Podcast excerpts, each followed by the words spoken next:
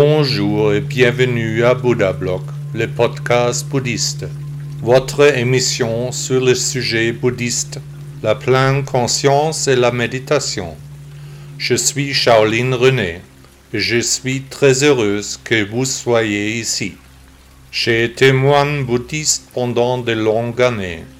J'ai vécu en Chine dans un temple. Bien que je parle bien le français, j'ai décidé d'enregistrer le podcast avec une voix d'ordinateur. J'aimerais profiter de l'occasion pour vous présenter ces projets. Je rêve d'un monde dans lequel les valeurs et les contenus de la philosophie bouddhiste seraient aussi naturels que de manger. C'est pour cette raison que j'ai créé ce podcast. Amusez-vous bien avec le Bouddha Bloc français podcast.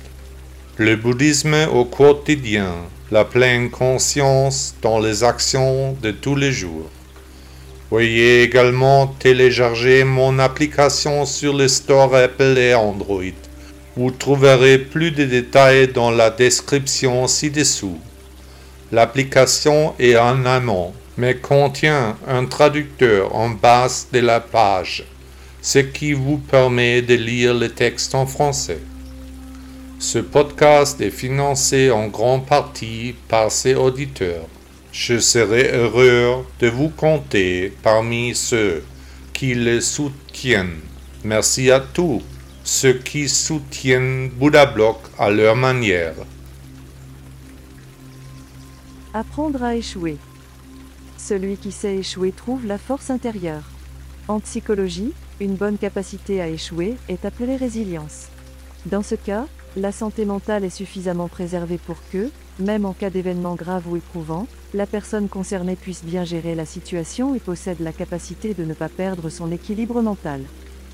Et cette résilience peut s'apprendre, elle est bien sûr aussi en partie héréditaire, mais on peut tout simplement l'entraîner.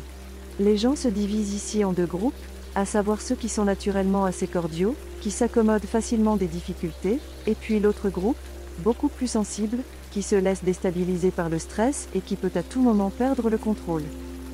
Les bases d'une vision positive du monde sont posées dès l'enfance, la capacité à échouer est une pierre angulaire que l'on apprendra dans un foyer sain. Et même plus tard, il est important d'avoir un environnement sain, des personnes de référence normales qui sont à nos côtés même en cas de stress et de problèmes. Celui qui a un entourage qui croit en lui est déjà loin devant.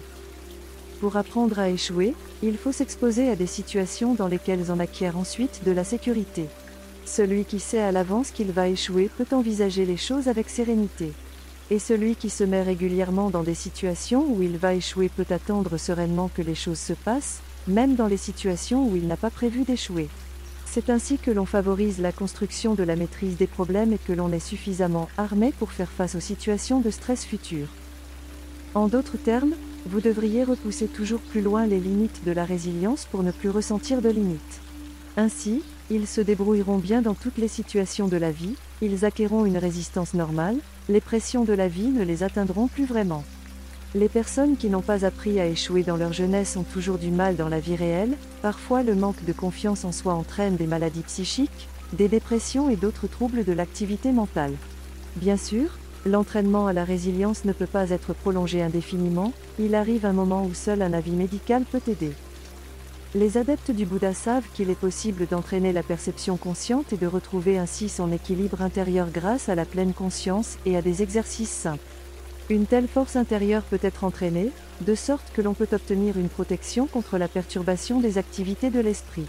Selon Bouddha, rien n'est jamais ce qu'il semble être au premier abord. Le secret de l'homme extraordinaire n'est, dans la plupart des cas, rien d'autre que la conséquence. Bouddha, nom d'honneur de Siddhartha Gautama, 560 à 480 avant l'an 0. Le podcast vous a-t-il plu? Merci d'avoir écouté Bouddha Block. À demain.